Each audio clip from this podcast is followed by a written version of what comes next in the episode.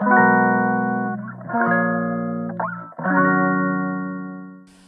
いマールのラジオマールです、えー、7月29日金曜日ですね。はい。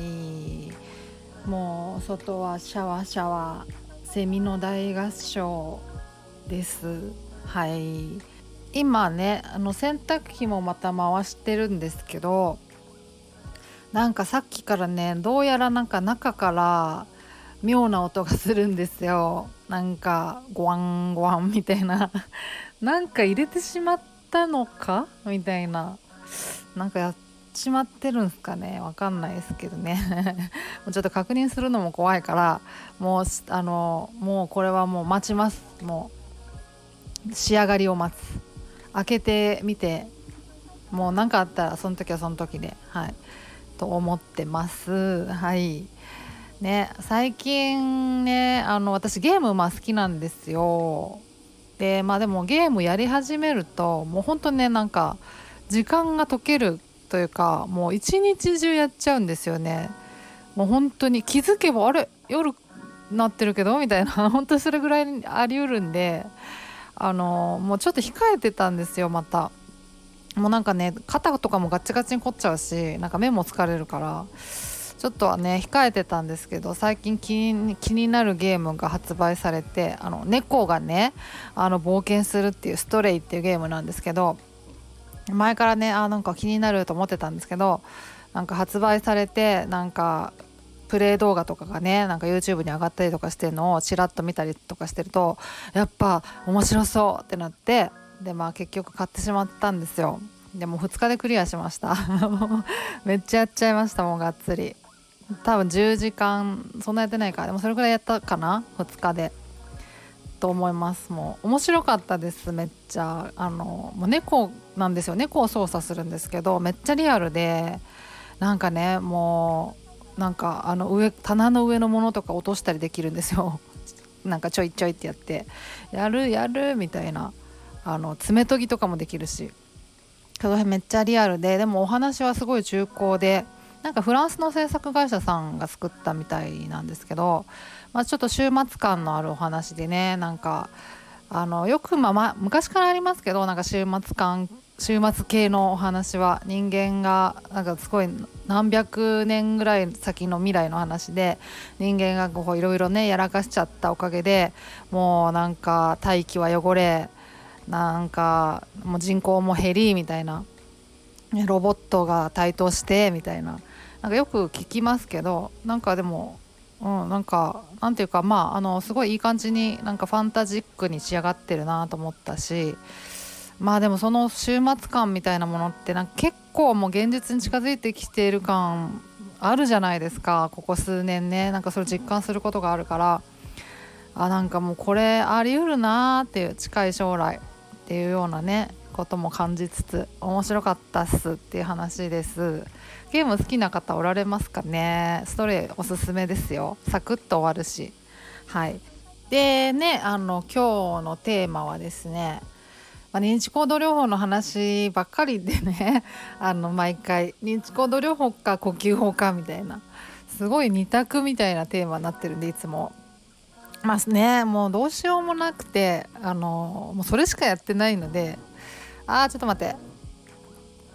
あー終わった。聞こえますか？ピーピー言ってるんですけど。はい。後で干します。はい。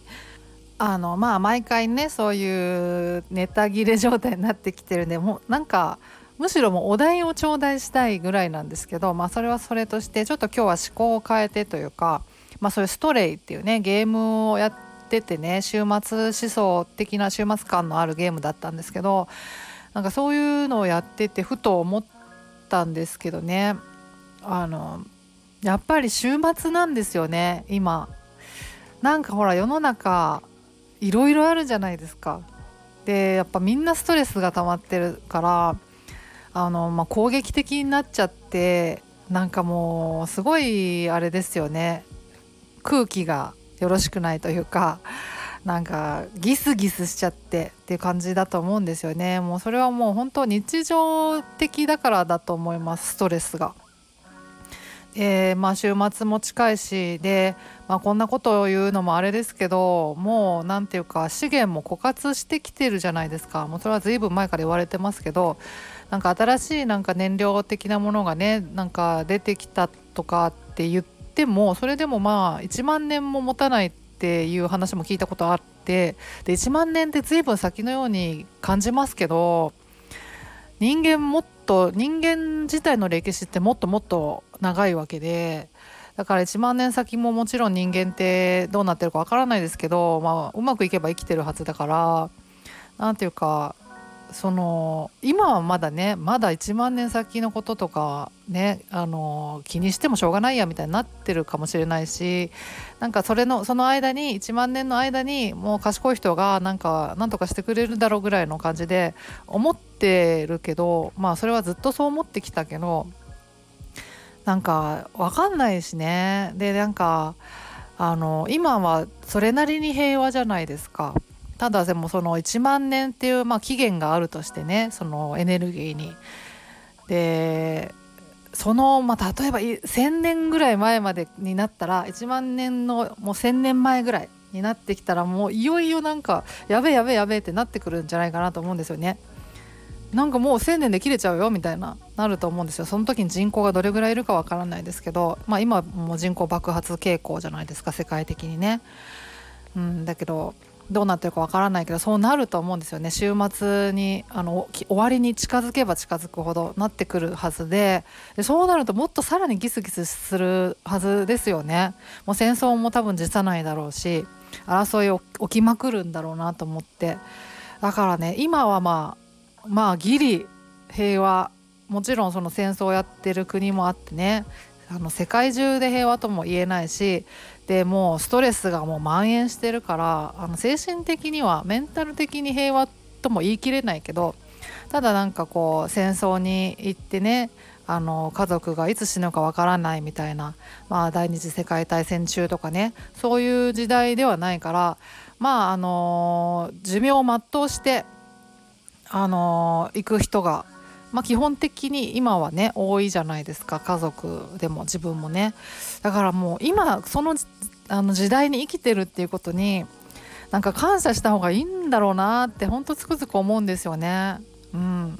もうストレイやっててそんなこと考えたんですけどなんかねそういうなんか私魚座なんですよ。ね、魚座ってそういうとこがあるらしくてなんか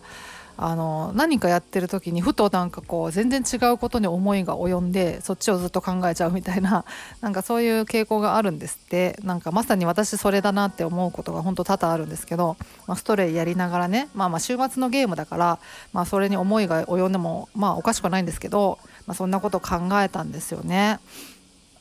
そうだから今このね時代に生き生きれてるっていうことをもっとこうそのありがたいことだと享受しないといけないなと。で思うんですよ。でなんかせっかくねあの、まあ、今後どうなるかは、まあ、分からないにしろ今のところ、まあ、あの寿命を全うできそうな感じではあるからこの調子でいけばねまあ分かんないですけどまあまあでもねやっぱせっかくだからそのあの与えられた幸運をあの目いっぱい享受したいなと。で、まあ、人生100年とは言うけど100年生きれるかどうかも分かんないし、まあ、100年生きたいとも別に思わないし、まあ、まあ80年生きれたらまあ最高だなぐらいな感じに思ってるんですけど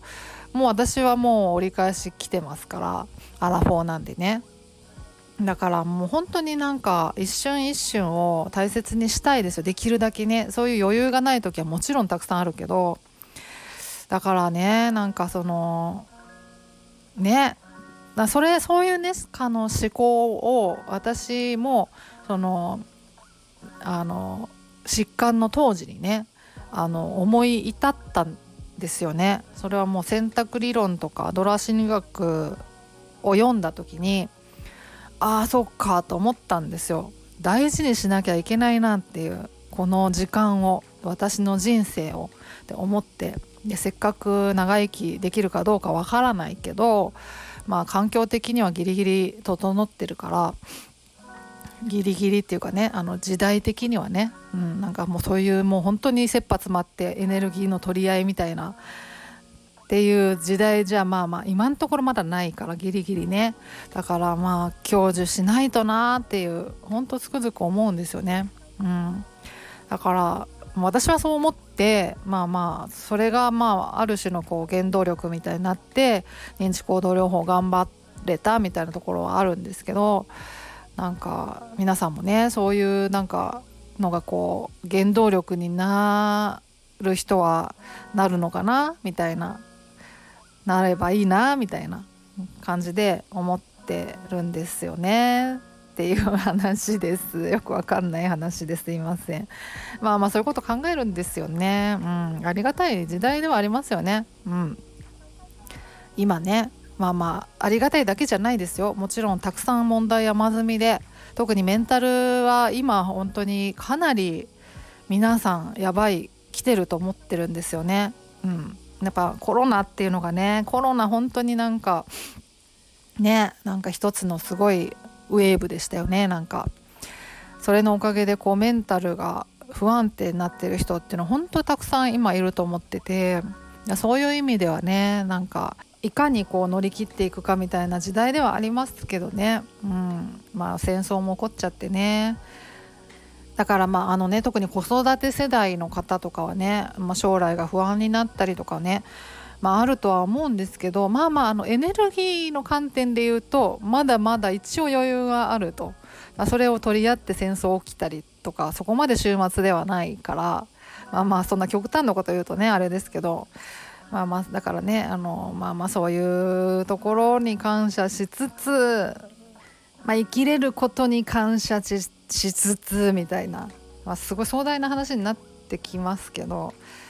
でも壮大なこと考えると割と自分ってちっぽけだなとか思えたりしてで自分がちっぽけだなって思うことって結構大事かなと思うんですよね。うん、なんか私旅行が大好きでで特になんかだだっ広いところがやめちゃくちゃやたら好きなんですよあの砂漠とか荒野とか大海原みたいなのが好きでそういうとこによく行ったりするんですけどなんかねあの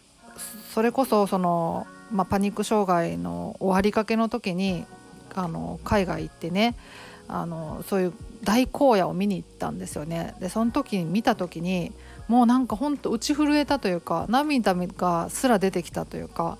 なんか自分ってすごいちっぽけだなって思った時になんかすごい解放された気分になったんですよね。そう。なんかそういうところあると思うんですよ。あの自我が肥大してるところがあるからやっぱりこううつ症状が出てる時って自分のことで頭がいっぱいになっちゃう。あの自分がどう思われてるかとかなんかそういう他人からの評価とかも気になっちゃうしとにかくこう視野がすごい狭窄してる自分に集中しちゃってる部分が多分あってそういうところをこう自分がちっぽけなんだな自然に囲まれてねそう思えたことですごいある種解放されたというか自我が打ち崩されたというかという部分があるのかなみたいな。だからそういう意味で自然って偉大だなと思ったりするから何の話でしたっけ？なんか忘れちゃった。着地点がちょっと失ったんでもうなんかいきなりですけど終わりたいなと思います。すいません。はい。えっとまああのねちょっとねあのパニック障害不安障害に関してはちょっとネタ切れ感ありましてまあまああのお題なんかを頂戴いただけるとありがたいなと思ったりしている今日この頃です。はい。そんな感じで今日は終わりにしようかなと思います。はい。ではまた次回お会いしましょう。ではでは。